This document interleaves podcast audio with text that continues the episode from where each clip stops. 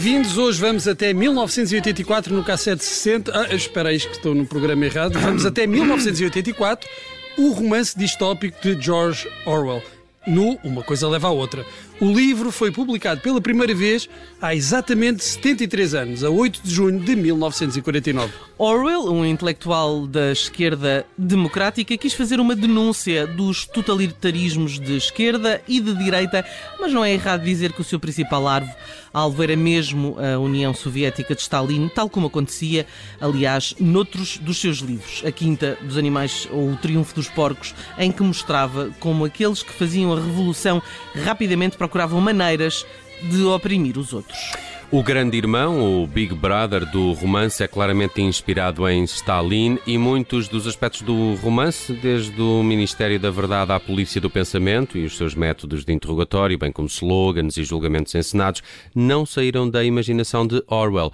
Eram quase decalques da realidade soviética durante o período stalinista. Nove língua, 2 mais 2 igual a 5, pensar crime, foram algumas das contribuições de Orwell para a cultura popular, ainda que o já referido Big Brother, o grande irmão, se tenha sobreposto a todas.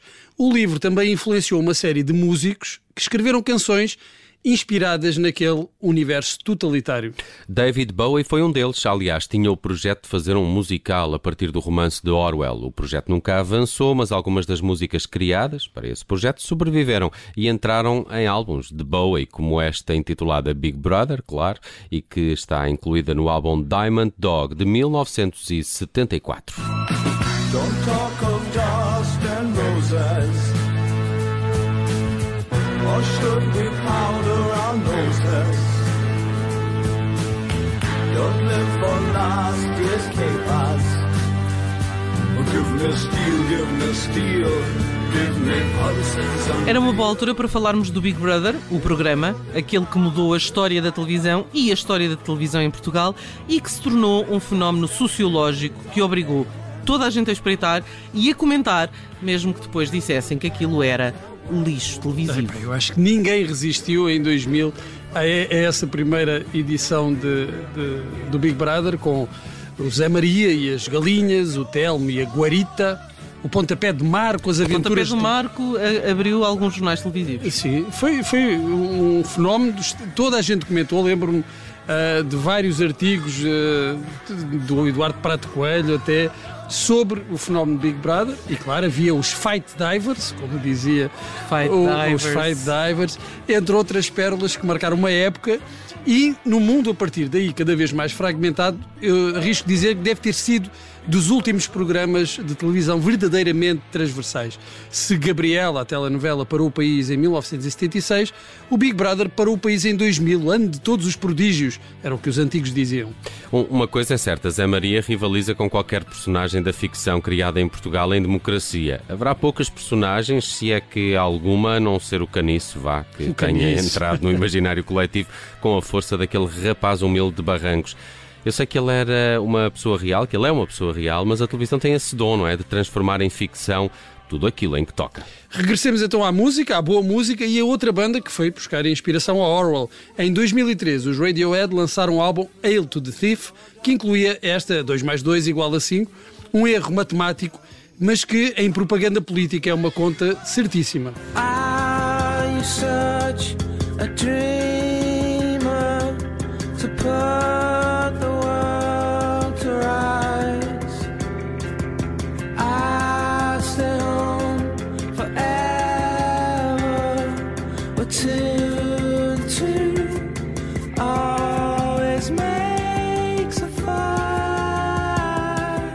Também inspirado em parte no romance 1984 é o álbum dos Muse, The Resistance. Os Muse, que por sua vez, digo eu, também parece uma banda de tributo aos Radiohead. Verdade, Nelson, verdade. Tu, tu que és o nosso especialista musical, o que é que achas? Não diria melhor. O é Matt verdade, é Bellamy é, é, um Tom York da loja dos 300 é, ou não sim, é? senhor. É boa.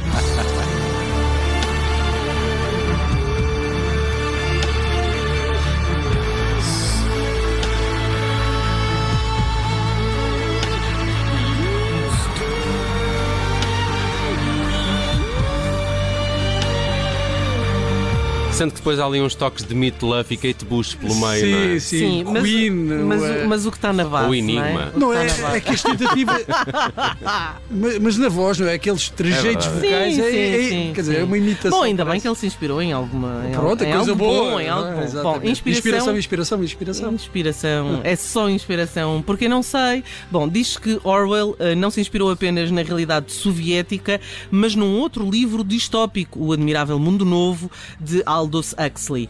E embora haja semelhanças entre os dois, facto, ambos retratam sociedades dominadas por governos totalitários, também há diferenças nos métodos como esses governos dominam os cidadãos. Orwell acreditava que uma ditadura utilizava os métodos tradicionais de repressão violenta, censura e tortura. Huxley achava que as ditaduras do futuro dominariam os cidadãos através do condicionamento, da hipnose, de drogas ou do excesso de informação. Ou seja, as pessoas seriam escravas de um bem-estar artificial. Huxley dizia que não seria preciso proibir os livros porque ninguém teria vontade de os ler. Uh, Olhando para a nossa sociedade contemporânea, se calhar era o que estava mais próximo da verdade. Também acho. Eh, Eu li o Admirável Mundo Novo já há uns anos, eh, mas o primeiro contacto com o livro até foi antes de saber da existência do mesmo e veio da fonte mais improvável.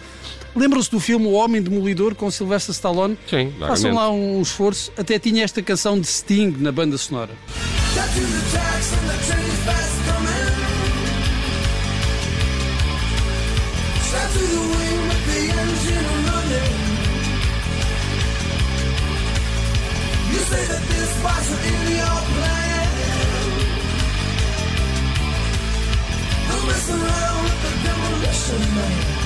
Bem, como sabem, o, o filme decorre no futuro, numa sociedade perfeita, onde não há crime, nem palavrões e já nem sequer existe contacto íntimo tal como o conhecemos hoje. O filme tem várias referências à obra de Aldous Huxley, sendo que a principal é a da personagem de Sandra Bullock, aqui, num dos seus prime- primeiros papéis de destaque. Ora, a personagem chamava-se Lenina Huxley, uma Ah. mistura entre o nome da personagem do romance, Lenina Crown, e o autor do livro. Muito bem. Já o título do livro vem de Shakespeare, a peça eh, A Tempestade, seguindo a velha receita do se queres um bom título para um livro, vai a Shakespeare ou vai à Bíblia. Vou deixar aqui cinco títulos de livros roubados das obras de Shakespeare. A Piada Infinita, O Som e a Fúria, Coração Tão Branco, Fogo Pálido, A Culpa é das Estrelas. No caso de Admirável Mundo Novo, não é uma escolha fortuita, porque a obra de Shakespeare é fundamental para o romance. Quanto a influências, se Orwell escreveu um livro com semelhanças com o livro de Huxley, este também foi buscar muitas coisas a outro romance distópico, Nós, do russo Evgeny Zamyatin. Uns eh, vão buscar ali, outros vão buscar acolá e assim é. É- e assim é, é É que é, é porque uma coisa leva à outra, não é? Não, não, não sou. Não eh, são roubos. Não são roubos, não é? são empréstimos. Quem, quem fica a ganhar, afinal, somos nós, os leitores. Como dizia T.S. Eliot, os poetas imaturos imitam e os poetas experientes roubam.